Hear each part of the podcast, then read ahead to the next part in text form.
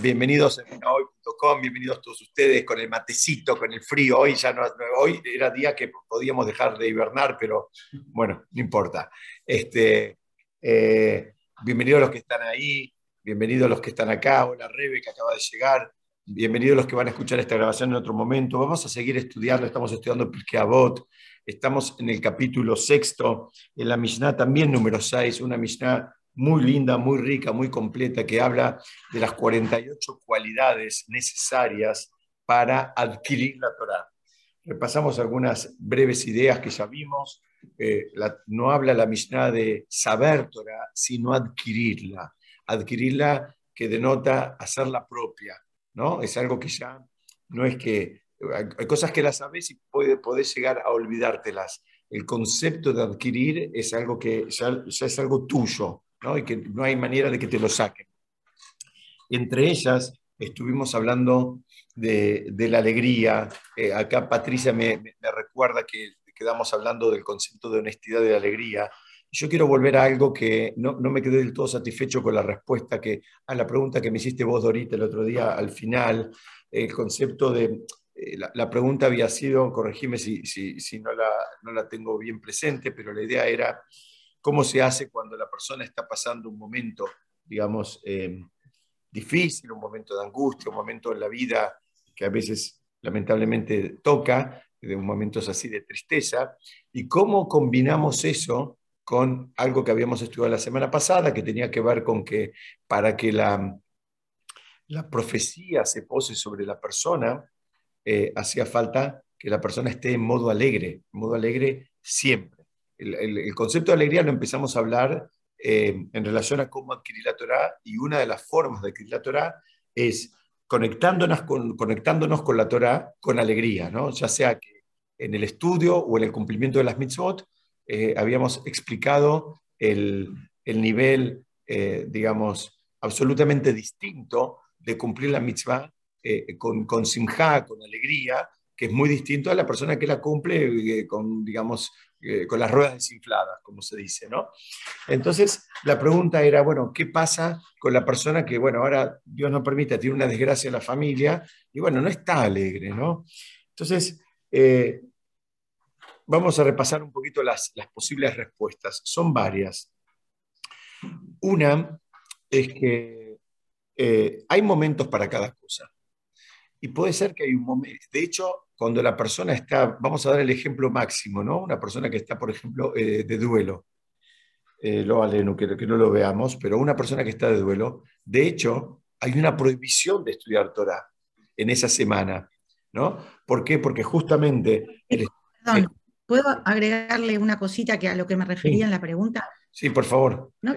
yo no me refería a aquellas situaciones que, que sí ya están como legisladas, ¿no? Por ejemplo, el duelo, en donde uno efectivamente no puede estar alegre, o no puede bailar, o qué sé yo, en Tisha situaciones en donde ya está legislado que no se puede estar alegre. Yo hablo de situaciones no intermedias, en donde pasan cosas que uno, bueno, nada, el, ser humano tiene estos vaivenes de alegrías, de tristezas, ¿y qué, qué pasa? Que esos días que, uno tiene que lidiar con conflictos o que tiene que lidiar con, con, lo que sea, ¿no? Que le toque pensamientos que Hasbe Jalila, sin llegar a la situación de duelo en pérdida real de una persona, ¿qué hay? No hay, digamos, eh, la Torah no ¿entendés? Como esa, contradicción entre estar todo el tiempo alegre y, que del dolor también se aprende. Y también Ayem a veces nos pone pruebas difíciles que hay que atravesar y que nos, bueno, eso era. No, no, está perfecto, está perfecto. Entonces reformulamos ahora, vamos para, para, este otro lado. Para este otro lado, entonces ahí sí me sentí un poco más eh, conforme con la respuesta del otro día. La realidad de las cosas es que en la vida eh, vivimos eh, un poco haciendo equilibrio entre emociones encontradas. No, no todo fluye, quisiéramos que sea así, pero no necesariamente todo fluye de una manera en una única dirección. Esto se aprende inclusive eh, de actitudes de nuestros patriarcas, ¿no? Cuando Jacob se va a encontrar con el hermano, con Esab, después de muchos años, Jacob hace una tefilá, dice, Achilenina miyadahi miyad Esab, le pide a Shem que lo, que lo salve de la mano de su hermano, de la mano de Esab. Y hay muchas preguntas y, aprendizajes de esa expresión que utiliza Jacob. Pero básicamente Jacob hace una tefila porque él, eh, digamos, tenía justamente estas emociones encontradas. Por un lado era su hermano, lo amaba, lo quería, se quería reencontrar con él. Y por el otro lado, su hermano era un guerrero que venía al encuentro de él para matarlo. Entonces él hace una tefila como para intentar ver cómo se puede llegar a armonizar estas dos cosas. En relación con la Torah, eh, es verdad que a veces hay, hay situaciones difíciles y demás que la persona está pasando y que no somos eh, robots y que no estamos siempre iguales, pero la actitud cuando nos encontramos frente a la Torah es entender que, bueno, eh, uno debería poder, como quien dice, correr una cortinita y ahora entramos en otra dimensión y dejar esas, esas cuestiones que nos, que nos molestan, nos angustian, nos preocupan, dejarlas de costado. En fin, no digo que sea fácil, es todo un trabajo, pero tal vez empezando a entender la dinámica y cómo, y cómo Hashem, digamos, se revela a través de, los, de, las, de las enseñanzas de la Torah, ahí posiblemente podamos encontrar un poquitito más eh, la conexión con la alegría. Lo que sí es claro es que si una persona se identifica en ese lugar, en ese lugar que no está conectada con la alegría, lo primero que tiene que hacer es tratar de salirse de ese lugar lo antes posible. Buscar ayuda, buscar las motivaciones, buscar los, los espacios, las compañías, lo que necesite como para salirse de, ese lugar, porque ese lugar no es bueno para nada. Em, a medida que la persona se va construyendo espiritualmente, se va construyendo en este vínculo con Hashem, que a la medida que la persona va reforzando su, eh, lo que se llama en hebreo su emuná, eh, seguramente va a tener muchas más herramientas como para estar un poquitito más estable y estar mucho más eh, tiempo en, modo alegre, que Dios no permita que lo contrario, que en modo depresivo o triste. Pero bueno, hasta tanto y en cuanto todavía no llegó a ese nivel, tiene que por lo menos tratar de desarrollar la sensibilidad para eh, no dejar entrar esas emociones. Hay emociones que eh, si entraron, eh, tratar de, no dejarlas entrar en profundidad y enseguida seguir adelante, digamos, con una agenda superadora, una agenda tal vez más motivadora y que nos conecta. Como muchas veces hacemos eso, muchas veces nos pasa, creo que voy a llevar un ejemplo al mundo absolutamente material a veces tenemos que hacer una serie de cosas y hay cosas de las que en el trabajo, cada uno en su actividad, y, a veces en esa serie de cosas hay algunas que nos resultan eh, más, más pesadas o a veces eh, son justamente más, más difíciles, más eh, desafiantes, y hay otras que nos, entre comillas, dentro de todo ese contexto nos resultan un poquitito más este, placenteras. Normalmente, normalmente, la mayoría de las personas bueno, vamos organizando la agenda y a veces no estamos para agarrar los temas difíciles y agarramos los más placenteros. Nos, nos vamos concentrando en esos porque son, son esos los que en ese momento tenemos ganas de hacerlo porque, porque no tenemos ganas de meterlos en, en, otro, en otro espacio. En términos de el análisis de recursos humanos, el, recurso humano en general siempre va a terminar haciendo lo que le causa un poquitito más de placer y lo que le resulta muy difícil lo va a hacer cuando las papas queman. Mientras, mientras lo pueda patear, lo va a patear. Bueno, nosotros deberíamos hacer en alguna medida algo similar y, poner ese filtro, ese peine, y hay emociones, no dejarlas entrar, no dejarlas instalarse y salirnos lo más rápidamente que podamos de ahí. Bueno, vamos a... Sí, perdón, me quiero hacer una pregunta acá. Espera, a ver si voy a probar una cosa, a ver si puedo hacer algo. Espera, quédate ahí. ¿Dónde está? Quiero ver una cosa. Ahí está, sector. Ahora puedes hablar porque salís en la cámara. Ah, bueno. Cambié la cámara, está por otra cámara. Cuidado que vos estás en primera fila. bueno, no, a mí lo que se me vino a la mente es preguntar un poco a ver qué, qué, salida hay a esos periodos, que no son de duelo, que no, pero que son previos, con una enfermedad muy grave, ¿no? Y en las cuales, eh, circunstancias en las cuales uno está esperando realmente un desenlace eh, fatal, ¿no? Y final.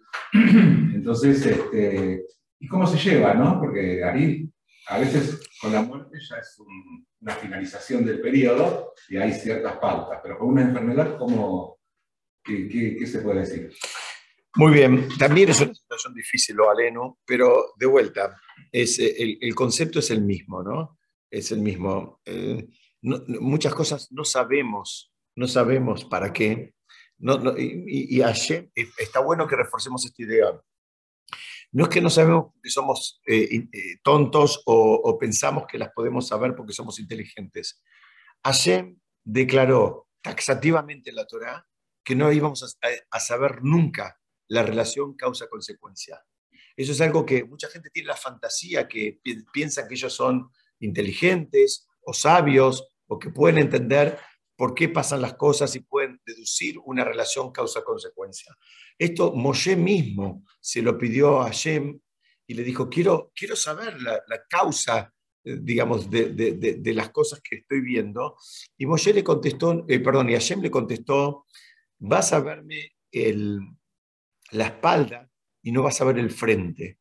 Y los, los, los, sabios interpretan y explican que lo que Hashem le dijo es, vas a ver las consecuencias, no, no, no, vas a ver las causas. Es decir, la relación causa-consecuencia eh, no la sabemos. Entonces, Sí, cómo mantener alegría en un, con, un ser querido que está enfermo, o peor el caso que está manteniendo eh, o presentando Héctor, eh, que, todavía es, difícil, pero está esperando, Dios nos permite un desenlace. Es muy difícil, pero yo creo que ahí todo hay que retomar y, reforzar los conceptos de Muná, que es que Hashem no se fue a ningún lado, que hay un programa, que somos seres espirituales, que no se termina nada, Dios no permita con la muerte, no se termina nada, es un cambio de estadio, es un cambio de condición que por supuesto que genera sufrimiento y genera angustia y tristeza, nadie dice, nadie lo está minimizando, pero es todo un trabajito, es todo un trabajito de, hay que estudiar mucho para poder atravesar esos desafíos un poquito más armados, pero, pero sí, claro que es difícil. Y la persona que puede, aún en esas condiciones, porque saben lo que hay que hacerlo, al menos yo estoy repitiendo cosas que, que, encontré escrita, nada de lo que digo es, mío. Dicen, a veces sí es, la situación es difícil y sí la situación es desafiante y nadie lo puede discutir, pero al mismo tiempo aparecen, eh, vamos a decir, amistades, ayudas, médicos, eh, apoyo, recursos, comunidades, y digamos, al mismo tiempo también pasan cosas alrededor, pasan cosas de mucho amor, cosas muy lindas, de mucha luz. Entonces, eh, la, persona tiene que, que, tratar también de identificar eso y tal vez agarrarse de esas pequeñas, hermosas cosas que pasan. Y bueno, tal vez eso pueda ser una mini fuente también de alegría, ¿no? Está, hay, una, hay un tema muy difícil y hay eh, otros muchos temas eh, muy fáciles. Me, hicieron acordar una historia que hay en un libro de Rav donde eh, cuenta que, la voy a contar muy breve, creo que hace algunos años seguro la conté porque a mí me gusta mucho, pero es una historia real, donde había un muchacho que vivía en una ciudad y, pobre, eh, estaba muy enfermo, una, enfermedad, no importa cuál, ni me la acuerdo, pero muy compleja, entonces le iban a tener que hacer un tratamiento, una operación, etcétera, etcétera, en otra ciudad. Entonces, cuando, cuando se despide de un amigo para, para, porque él se estaba yendo a esa otra ciudad para eh, comenzar con los tratamientos y la, la, operación o todo lo que tenía que hacer, que era un proceso largo y doloroso, el amigo le regaló un libro y en la dedicatoria le puso, quiera Jem que tengas muchos problemas.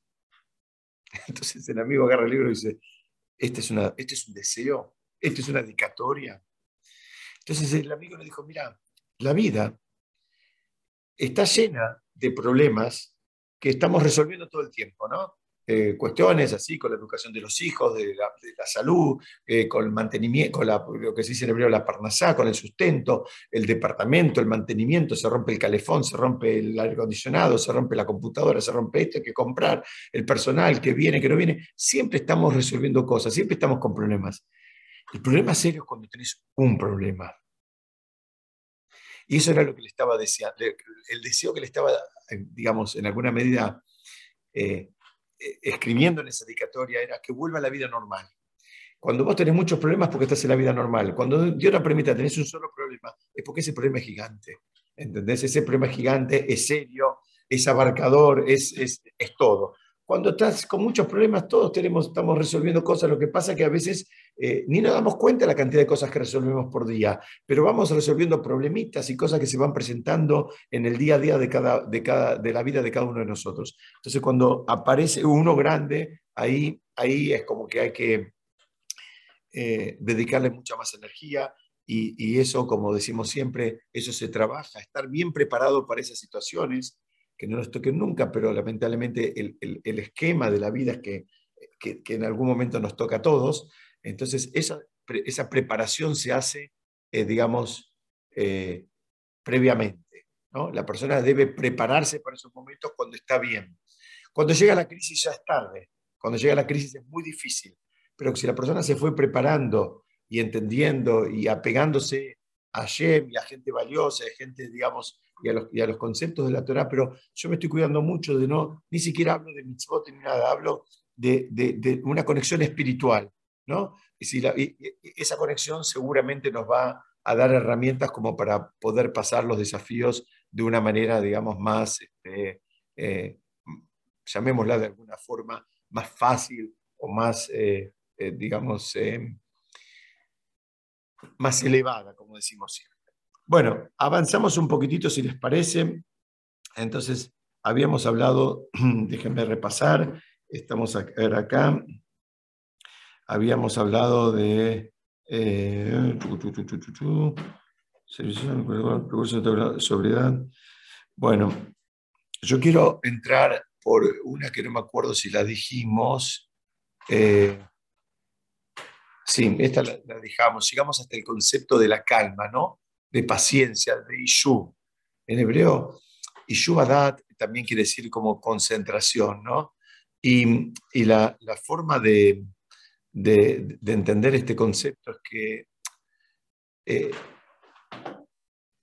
la persona tiene que estar concentrada, si quiere, quiere, realmente adquirir la Torah, tiene que estar concentrada en lo que está haciendo. Eh, empezamos a hablar de esto la semana pasada, cuando dijimos, mira, no está bueno hacer multitasking cuando estás estudiando Torah. Cuando estás estudiando Torah, estás estudiando Torah. Cuando estás tratando de conectarte con algo que tiene un origen divino, que es la palabra de Hashem que te está hablando, no es ni la palabra de, del autor del libro, ni la palabra del Moré, ni la palabra del Rab, es la palabra de todas esas enseñanzas que son definitiva la boca de Hashem. Es importante que la persona esté eh, concentrada, libre de cualquier otro tipo de contaminación, esté, digamos, absolutamente eh, alineada con lo que está haciendo. Ese es uno de los requisitos también para adquirir la Torah. Si la persona está haciendo 80 cosas al mismo tiempo, bueno, eh, seguramente tiene una ochentava parte de atención y eso no, no, le va a alcanzar como para decir que, que adquirió la Torah, que la hizo propia. Eh, yo me acuerdo que la semana pasada habíamos dejado donde contesté, no contesté, les comenté la historia de un, de, de un un seguidor de un Rebe, a quien le preguntaron qué era lo más importante para su rebe. Y él contestó, lo, que, lo más importante para mi rebe es justamente lo que está haciendo en este momento, porque si hubiera algo más importante lo estaría haciendo. Y creo que esta, esta historia es absolutamente gráfica de lo que está hablando acá. ¿no? Al final eh, es un, tema de, de, de, en definitiva, de calidad, de calidad de tiempo que le dedicamos. Si la calidad es muy baja, ya de por sí en general los tiempos también son bajos, entonces difícilmente el resultado sea el esperado. Entonces la calidad es decir, bueno, ahora qué es lo que estoy haciendo, elijo hacer esto, bueno, entonces si elijo hacer esto, apago todo el resto y estoy en esto. Y si todavía no lo elegí, bueno, también de vuelta ser, honesto una vez más. Otra de, las, de, la, de los requisitos eh, es el conocimiento de la escritura, se refiere a la Torá, eh, digamos, escrita, al Tanakh y también eh, a la Mishnah, al Talmud, a lo que conforma la Torá oral. Esto es algo que em, lamentablemente no se dedica el tiempo necesario. hay, mm, digamos, muchos libros de, digamos, que componen el Tanakh, que lamentablemente ni, ni, no le dedicamos el tiempo para estudiarlos, para conocerlos, para saber, donde hay una sabiduría muy grande. Entonces lo que te está diciendo esta parte, acá, eh, la Mishnah cuando habla de los requisitos, te dice, mira, una persona para decir que realmente adquirió la Torah tiene que, tiene que eh, por lo menos, permítame la, la, analogía, ¿no? pero haber leído el menú, ¿no? leete el menú, sabe de qué tratan los temas, quiénes son los libros, quién era el padre de quién, quién era el hijo de quién, por lo menos los personajes básicos. O sea, tenés que tener ese conocimiento. Tenés que tener, tener ese conocimiento porque lo vas a necesitar como para, para poder profundizar. Cuando querés entrar en el Talmud, necesitas tener herramientas de, la Torá. Cuando más entras en el Talmud, necesitas herramientas del Tanaj. Entonces, lo que te está diciendo acá es, eh, no pienses, una vez más, que es por arte de magia, no pienses que es por ósmosis, no pienses que es por portación de apellido, es, tenés, que, tenés que dedicarle tiempo eh, a eh, el estudio de las fuentes clásicas y sus interpretaciones. Si no lo haces, bueno, por lo menos sos incompleto, tenés que, una vez más, eh, reconocer que todavía te falta y ponerle en tu agenda e-, ese tema como algo a realizar como para terminar de formarte hay, eh, después viene, dice, un mínimo, acá viene con mínimos, ahora viene la recomendación, es que para adquirir la Torah, para hacer la Torah realmente propia, hacen falta una serie de mínimos. Yo los leo y después los vamos a ir estudiando. Dice así, un mínimo de actividad comercial, un mínimo de ocupaciones en cuestiones mundanas, un mínimo de indulgencia en el placer mundano, un mínimo de sueño un mínimo de conversación, un mínimo de risa. Esos son los mínimos que nombro. Vamos a tratar de estudiarlos. Eh, em, empieza hablando de la actividad comercial, ¿no? Eh, ¿Y por qué dice un mínimo? Esto también es un tema de Muna. Hay una, hay una Gemara en, el Tratado Rosh Hashanah que explica y aclara, esto es un tema que se estudia siempre antes de Rosh porque ahí dice la Gemara que los ingresos de la persona se definen en Rosh y son definidos de Rosh a Rosh. ¿Qué significa? Que, digamos, no, significa que vos te podés quedar ahora eh, eh, abajo del colchón todo el tiempo porque tus ingresos ya se definieron. Significa que hay, hay, hay una, eh, digamos, definición espiritual. Vos tenés que hacer tu parte, pero no te tenés que volver loco. ¿Por qué? Porque eso está definido. El Jafetz Haim decía, daba un ejemplo muy fuerte, dice, la persona que se desespera por, digamos, generar más ingresos o por, digamos, eh, pensando de que es algo que está en sus manos, él daba un ejemplo muy, muy, muy eh, contundente, que él decía que, perdón, si alguien quiere cerrar la puerta, ahora veo que hay una puerta allá atrás, tienen frío, si alguien quiere cerrarla. Él decía que la persona que se vuelve loca, digamos, por temas de ingresos, dice, es igual que aquel que va en un tren, ¿no? Va en un tren y ahora él quiere llegar antes a la, próxima estación. Entonces se levanta y trata de empujar eh, su vagón como para que llegue antes. Y dice, mira, el tren va a llegar cuando llegue, te levantes, empujes o no, o no empujes. Dice, bueno, esto es eh, eh, un concepto muy espiritual donde tenemos que entender que la bendición material que la persona tiene es algo sobre lo cual no tenemos influencia. Tenemos influencia hasta un punto limitado en términos de nuestras acciones, de nuestras tefilot y de lo que vamos a hacer con eso. Pero después, digamos, lo que nos va a tocar en el año, eh, nos va a tocar independientemente de si trabajamos 25 horas por día u 8 horas por día. Entonces, ¿qué significa esto? Dice, sobre los logros espirituales, sí tenemos injerencia. Sobre los logros materiales no está en nuestras manos. Entonces lo que está diciendo esta Mishnah es, mira, vos te querés hacer Talmid Jajam, vos querés volverte un Jajam, fíjate de ocuparte en lo que vos sí podés generar un impacto con tus acciones, no en las cosas donde vos no... Eh, todo el mundo piensa que él es el artífice de los recursos materiales que tenemos. Pero esa no es una visión de la Torah. La visión de la Torah es que los recursos materiales que tenemos es una, eh, eh, exclusivamente una bendición de Hashem. Todos nosotros conocemos gente que son, perdónenme la expresión, pero son absolutamente tontos y son millonarios. Se casaron bien. ni siquiera. A veces ni siquiera. Puede ser eso también. A veces, pero eso ni siquiera. ¿Y por qué pasa? simplemente pasa por esto, porque no es un tema de, inteligencia, es un tema de, bendición del Yamai. Y la bendición tampoco es un tema de recompensa o castigo, es un tema de acuerdo a la misión que cada uno tiene de acuerdo a la misión que cada uno tiene, va a tener los recursos que necesita. Todo esto es un tema, lo hablamos mucho en este espacio, es un, todo un tema de ir reforzando estos conceptos, por lo menos nos deberían ayudar a caminar por la vida un poquito más relajados y no, y no estar tan, tan, tan, tan, tan angustiados cuando, cuando vemos que el, mundo genera incentivos de consumo que, que, tal vez no los podemos acompañar. Entonces, eh, eh, la, la misión lo que está diciendo es, mira, concentrate en lo que vos sí tenés, digamos, las riendas ahí en tus manos.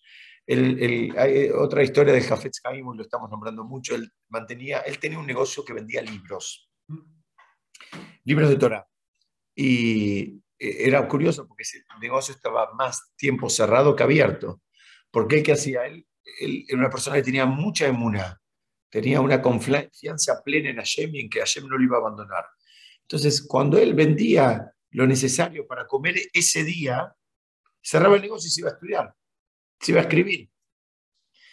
Entonces, ¿qué pasa? Eh, el que me dio hoy me va a dar mañana. Al otro día lo volví a abrir hasta que juntaba lo que necesitaba para ese día, no para ahorrar y, tener un colchón y tener la, la, casa de vacaciones y la otra casa de vacaciones y el otro auto y el otro lo que necesitaba para vivir, para comer, para lo que necesitaba para sus gastos de ese día. Entonces él abrió un ratito el negocio. Eso es un ejemplo. Mm, difícilmente eh, estemos a ese nivel, pero uno también tiene que, eh, a veces, eh, esto te debería ayudar ese norte, hay veces a poner límites. Bueno, mira, yo trabajo hasta tal hora, hay un espacio que quiero mantener para, para mi estudio, para mis amigos, para mi familia, para, para cuidarme yo y no, no volvernos robots y máquinas de, de, trabajo, ¿no? Sí. La historia que creo que contaste hace también de Haim, ¿no? Sobre... Ah, espera, espera que te voy a poner. Hoy estamos haciendo un duplex con el señor Héctor que va a hacer otro comentario. Ahí, ahí, ahí, ahí está. Bueno, no, no, quería comentar una, otra historia de Jafet Haim que creo que Diego contó hace varios años atrás, eh, por la cual, este, bueno, él ha, vivía en una ciudad, creo que de Rusia, ¿no? Este, y eh, recibió una visita de un turista americano que fue a visitarlo, especialmente fue hasta, ese, hasta, esa, ciudad, hasta ese pueblo, para verlo, para recibir una bendición. Y cuando el turista americano entra a la casa, esperaba donde vivirá el café Caín, ¿no? Era un erudito de su época, ¿no? Y entonces entra a la casa y se encuentra con que está una mesa, una silla y una cama. Eso era todo el mobiliario que tenía en su casa. Entonces, este, el señor eh, americano mira todo y le dice, mucho gusto, pero usted no tiene nada de bienes. Entonces le dice, ¿y, sus bienes dónde están? Le pregunta Jafet Caim al, al turista americano. El turista dice, y bueno, yo acá estoy de paso. Entonces, yo también le dice el Jafet Es muy, muy bueno, muy bueno. Muy bueno. La contaste el jueves pasado, eh, Héctor. Te digo, cuando ya empezamos a contar la misma historia dos semanas seguidas es porque estamos. Esta vez por lo menos te pusimos cerca la cámara y todo, pero la contó el jueves pasado. Bueno, ya saben lo que va a pasar el jueves que viene, si Dios quiere. Bueno, bueno, ahí no estamos. Mira, llamé y la teníamos que escuchar de vuelta. Bueno, Oruja sí, es verdad, verdad. Entonces, yo quiero redondear este concepto, este concepto que lo trae el Rab y él dice, mira, contamos esta historia de Jafetz Haim, y él dice, seguramente en la generación de Jafetz Haim, y cuando él vivía en la misma ciudad, había un montón de empresarios muy exitosos. Y él pregunta, Dice, ¿qué sabemos? ¿Qué nos quedó de todos esos empresarios exitosos? Nada. Dice, de Jafet Haim pasaron ya eh, un poquito menos de 100 años desde que falleció y en todas las instituciones del mundo estudiamos los libros de él. Entonces, lo que está diciendo es un mínimo de actividad comercial. No te vuelvas loco. Tenés que tener una actividad comercial, tenés que tener un ingreso no tenés que ser una carga ni para para la familia, ni para la comunidad, ni para tu suegro, ni para nadie. Pero no te vuelvas loco con eso, si querés, si querés realmente adquirir la Torah. Bueno, ¿qué es lo que está diciendo acá? Está diciendo, tenés que poder fijar prioridades. tenés que poder fijar prioridades, tomar decisiones y sostenerlas. Cuando dice un, un, mínimo de ocupaciones mundanas, un mínimo de placer, un mínimo para la risa, lo que está diciendo es, mira, no es que hay que estar, eh, digamos, eh, con cara de tijabeam, ni mucho menos. Lo que está diciendo es que en algún punto hay que, de vuelta, fijar prioridades, hay que eh, bajar un cambio en determinadas actividades para que, digamos, de, vuelta, como para, para poder concentrarte, como para, así como difícilmente un cirujano cuando está operando está haciendo chistes, aunque después me enteré que algunos hacen chistes cuando, cuando están operando, pero eh, eh, eh, si, solamente si puede mantener la concentración. Lo que te dice acá es, mira, no, dice que no lo tengas, como que bajes un cambio, no puede ser que te anotes en todas las, las fiestas y todas las salidas a la mañana, a la tarde, a la noche. Algunas tenés que pasar porque, porque de vuelta vos ya fijaste tus prioridades, tenés tu agenda y la cuidás, ¿no? El tema es que no se te vaya de las manos. Cuando tomas una decisión, después tenés que rodearla para que no se te vaya de las manos. Eh, déjenme ver un minuto.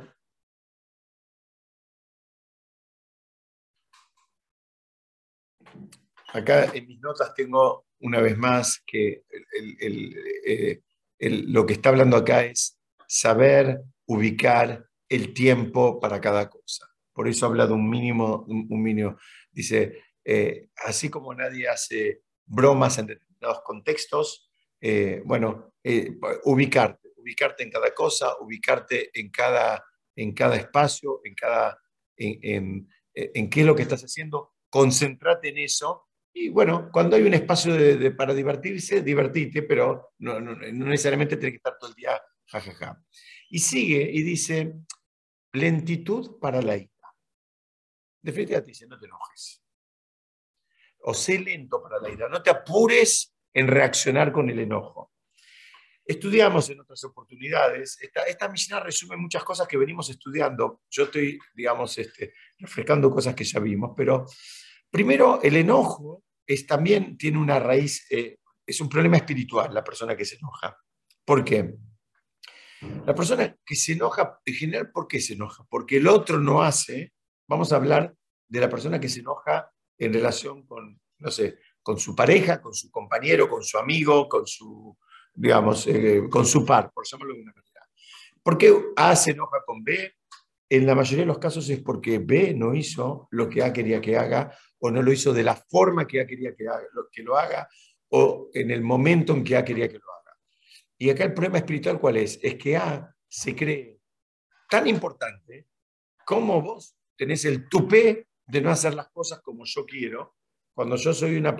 Hay, un problema acá de, ego, hay un problema de sobredimensionamiento de, de la persona. Entonces, acá cuando dice lentitud para la ira, es que la persona a veces no dice que no te enojes en absoluto, sino que seas lento para la ira. ¿Por qué? Porque hay veces que la reacción correcta ante determinadas situaciones es manifestar el enojo. A veces eso es la, reacción adecuada y apropiada para esa situación.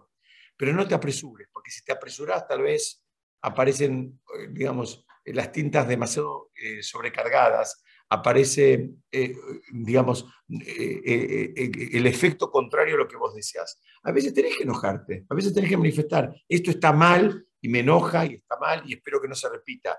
Y no hay ningún problema con eso, pero no te apures, porque si te apuras, en general viene con una mochila que no es la que, la que estamos buscando.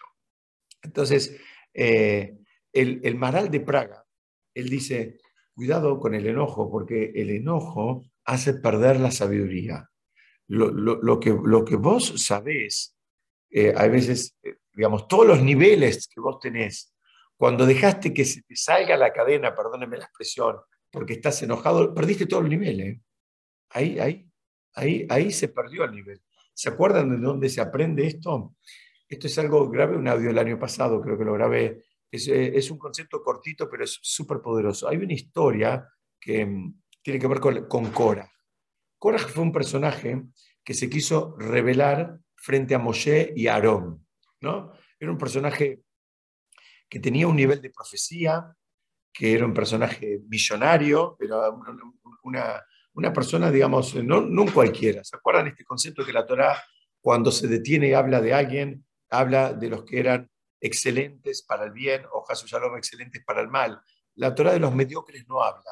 Siempre habla de quienes puedes aprender para parecerte a ellos o lo contrario, para, para que no, no los imites de ninguna manera.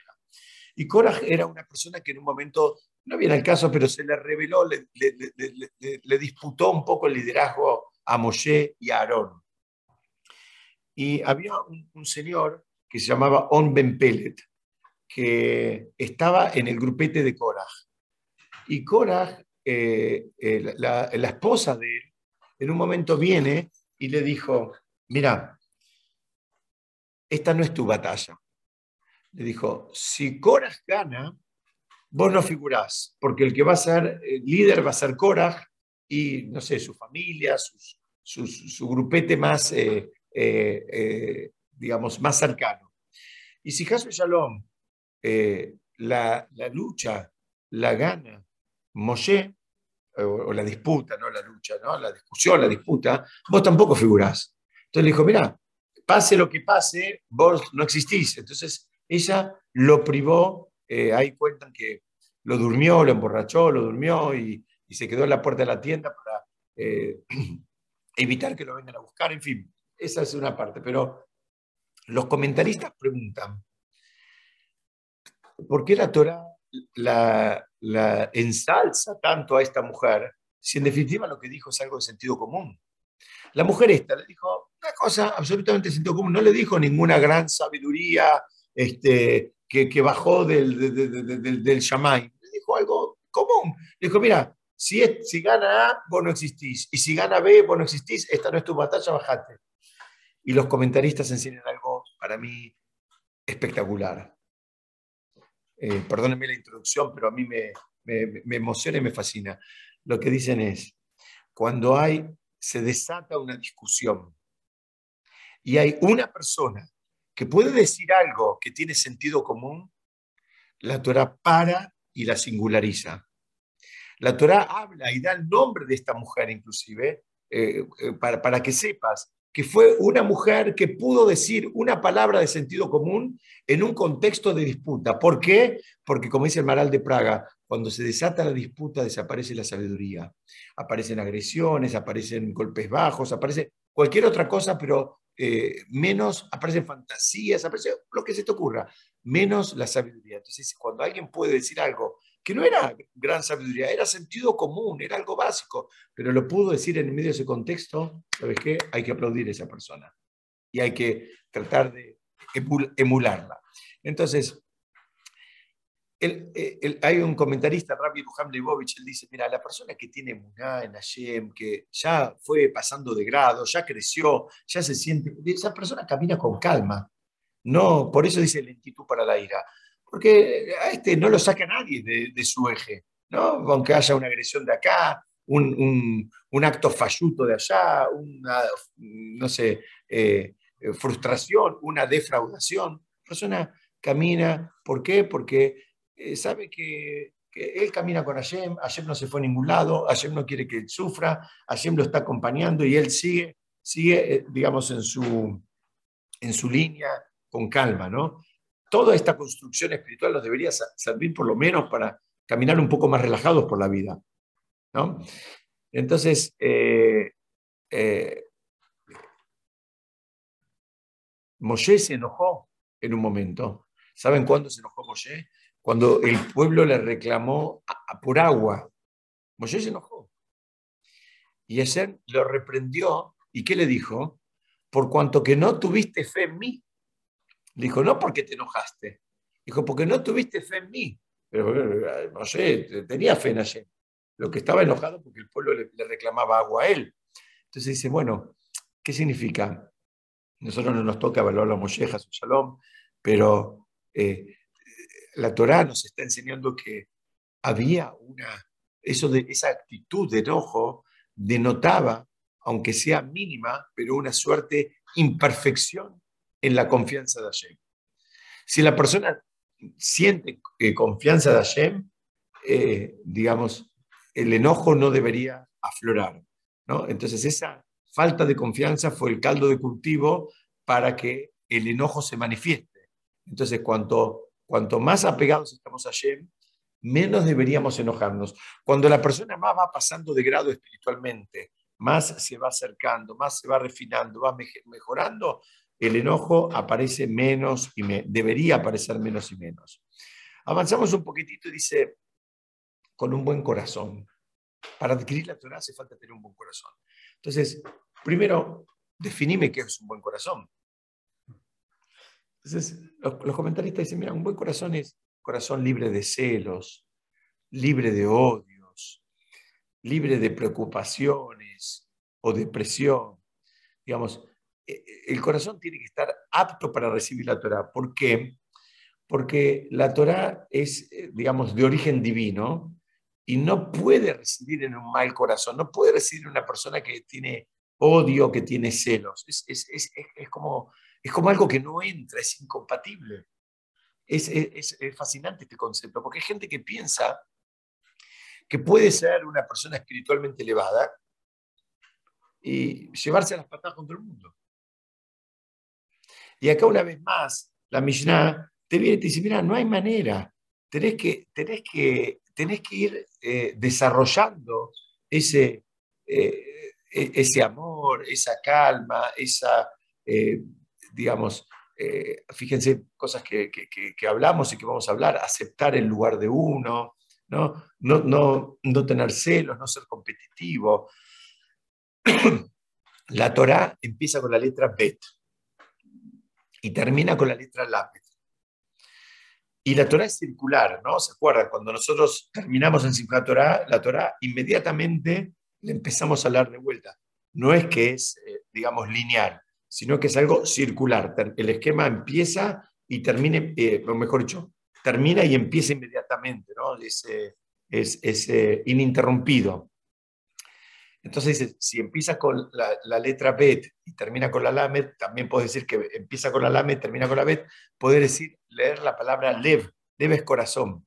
Y ahí muchos entienden de, de, de, la primera letra y de la última de la Torah que forman la palabra corazón, ¿qué es lo que hace falta para adquirir algo que es eterno e infinito? Hace falta un corazón.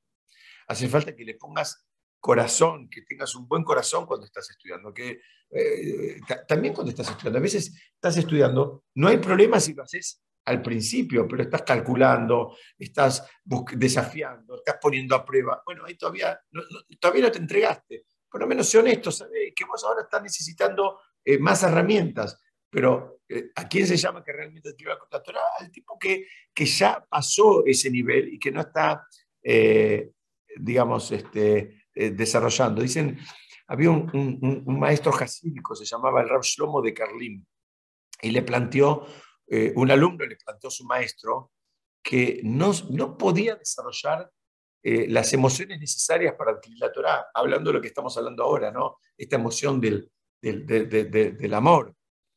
Eh, dice, entonces el, maestro le dijo, ¿qué, puedo hacer yo? Le dijo, hijo mío, le dijo, yo, yo no tengo la llave. Entonces el alumno le dijo, ¿quién está hablando de llave? Agarre un hacha y ábrame el corazón, le dijo.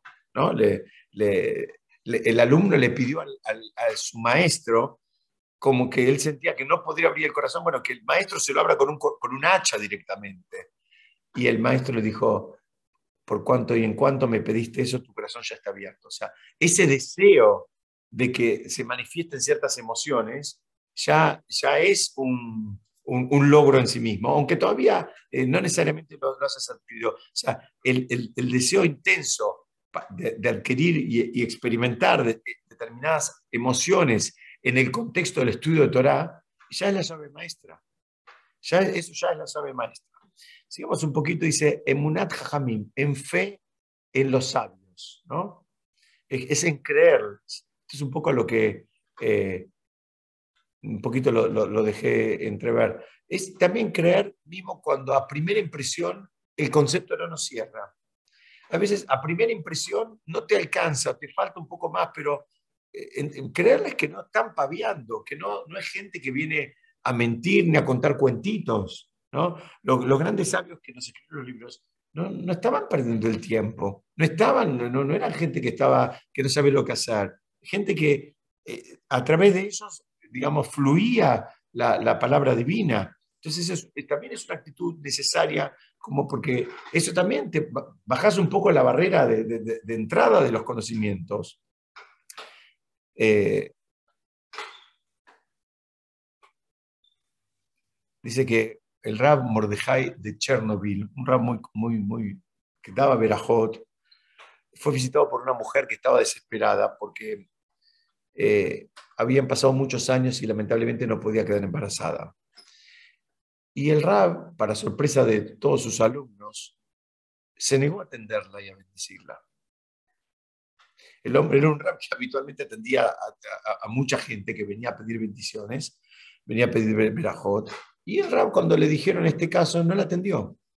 Dice que la mujer se fue llorando con el corazón roto, se entiende, ¿no? Una mujer que ya eh, muchos años que quería quedar, tener familia y no podía tenerlo. Dice que el Rab a los pocos minutos la mandó buscar. Entonces la trae. Y el Rab le preguntó, cuando te fuiste de acá, ¿qué hiciste? Le dice, la mujer llorando, le dice, salí de acá, le ve mis ojos al cielo, recé y le dije, Hashem, ya ni siquiera el tzadik de mi ciudad me quiere dar una bendición.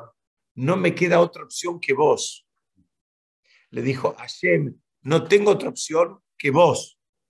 Y el rab dice que en ese momento se sonrió y le dijo, anda tranquila, ya rompiste todas las, las, eh, barreras del Shamaim y vas a ser mamá pronto.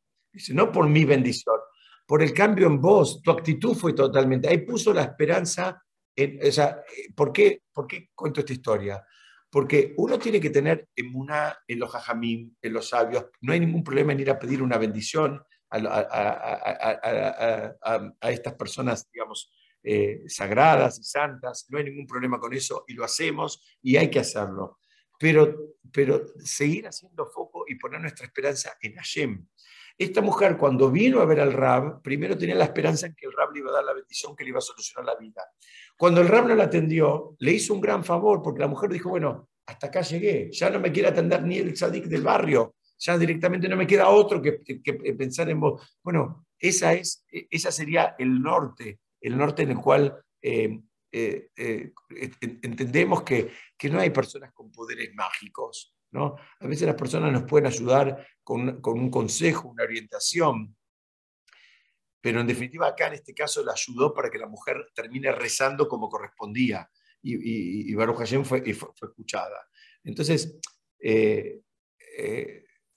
digamos, cuando una persona de Torah da una instrucción, dice lo que hay que hacer, son, son expresiones auténticas y hay que escucharlas y respetarlas. Eh, hay una historia un poco fuerte donde cuentan de un rab, el rab Itzhak de Gur, que escribió un comentario sobre el Shulchan Aruch, que a los ojos de su rab era una obra espectacular, pero al mismo tiempo empañaría otro comentario que ya estaba, en, que, era contemporáneo de la época, y él le ordenó que no lo publique en ese momento. Y el, y el, autor no lo publicó. ¿Qué significa? Alguien que viene, le dedica un montón de tiempo y esfuerzo, hace una obra, genera una obra, que, y ahora tu maestro viene y te dice, mira, ahora no lo publiques. Eso es tener emunate jajamim, eso es tener fe en los jajamim. Si él me dice que no lo haga, es por algo. Y no, no, no entro en la disputa, ¿no? Hay, el Talmud trae, escuchen bien esto, dice así, si los sabios de antes son como ángeles, nosotros somos seres humanos. Si los sabios de antes son como seres humanos, nosotros somos como burros. ¿Qué significa? Dice, si los sabios de antes son como ángeles, es decir, que al intentar entenderlos, aunque nos cueste, nosotros somos humanos. Pero en cambio, si los de antes son como humanos, entonces cuando nosotros los queremos entender, ¿qué hacemos? Asumimos que estaban equivocados ellos. Como nos cuesta, acá está hablando de la actitud que tenés que tener. A veces cuando no entendés a un sabio, te pensás que él es el, el, que está equivocado. ¿Entendés? Entonces lo que te dice, mira, si para vos él está equivocado porque, porque es un humano, bueno, vos sos un burro. En cambio, si vos lo ves al otro como un ángel, en el sentido como una persona elevada, y, aunque te cueste entenderlo, bueno, vos quedás en un lugar de ser humano. Lo puedes entender bien, lo puedes entender mal. Pero si vos ya lo descalificás porque vos no lo puedes entender, vos quedaste en el lugar de burro. Es, es, es interesantísimo porque eh, acá lo que está diciendo es cuál es la aproximación que tenés que, tener eh, frente a todo, digamos, frente no solo a la Torah, sino a los portadores de la Torah. Avanzo, denme unos minutitos más y, enseguida los dejo, pero quiero dos, o tres ideas cortas más. Hay eh, conciencia del lugar propio, es otro de los requisitos para poder adquirir la Torah. ¿Qué significa esto?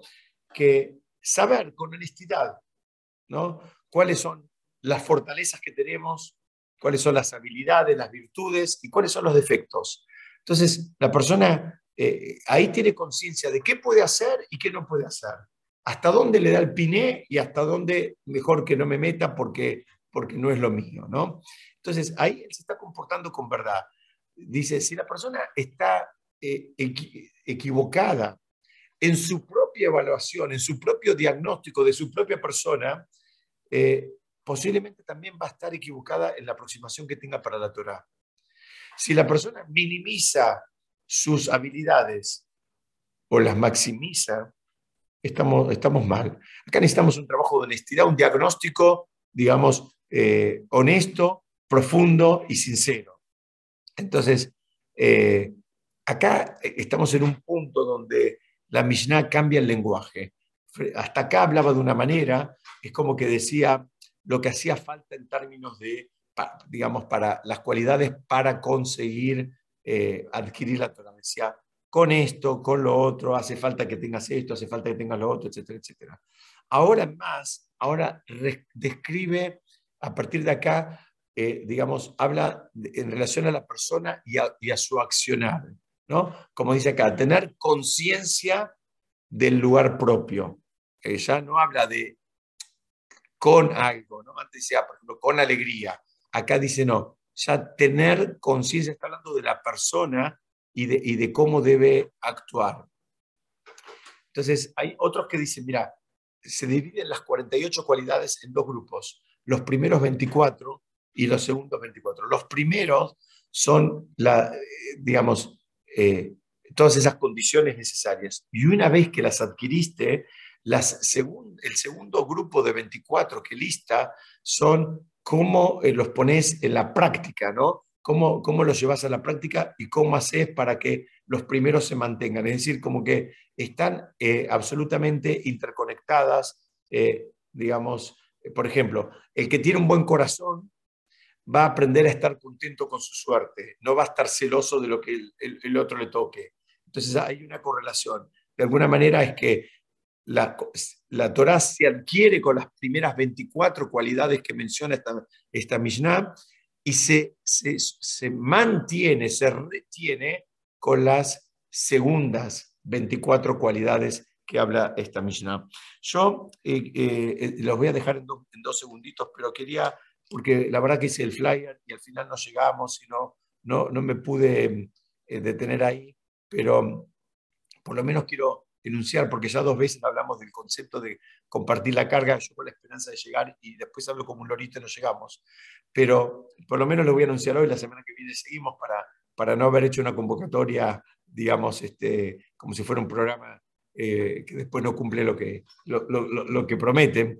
El concepto de compartir la carga, eh, lo que está hablando es tener el registro del otro, tener sensibilidad, tener consideración, y no ser centro del mundo, ni sentirse que está solo y que siempre la vara es lo que yo tengo ganas, lo que me conviene, lo que me gusta, lo que siento. ¿no?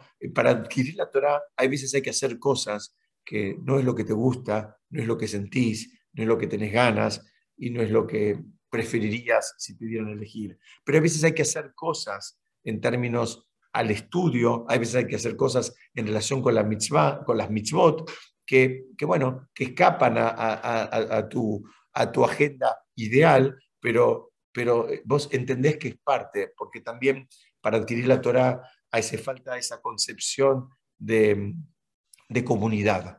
¿no? No, la Torah no te pide que, la, que, la adquieras.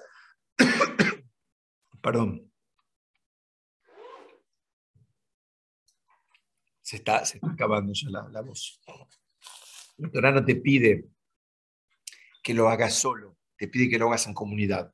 Y cuando vos lo haces en comunidad, el precio que terminás pagando es justamente, es, a veces, no sé, te invitan a un bar mitzvah y no tenés ganas, o, tenías ganas que te inviten y, no te invitaron, entonces tampoco te tenés que enojar. En fin, todo ese trabajo que es un ida y vuelta, que lo hacemos todos en definitiva, pero acá te está diciendo, mira, comparte la carga, compartir la carga significa ponete en el lugar del otro, pensá, no podía ser una fiesta para mil personas, tuvo que elegir, invitó a algunos, otros dejó afuera, no te ofendas, no es que no te quieren, no, vos sos el centro del mundo, eh, eh, en fin, es, ese trabajo también es el que te va a ayudar como para construirte como una persona espiritual. Si Dios quiere, lo vamos a seguir viendo la semana que viene, pero ya había mandado dos veces el flyer con este, con este tema eh, en, la imagen y no había hablado ninguna de las dos veces, por lo menos quise tirar el título. Bueno, yo hasta que hablé como un lorito.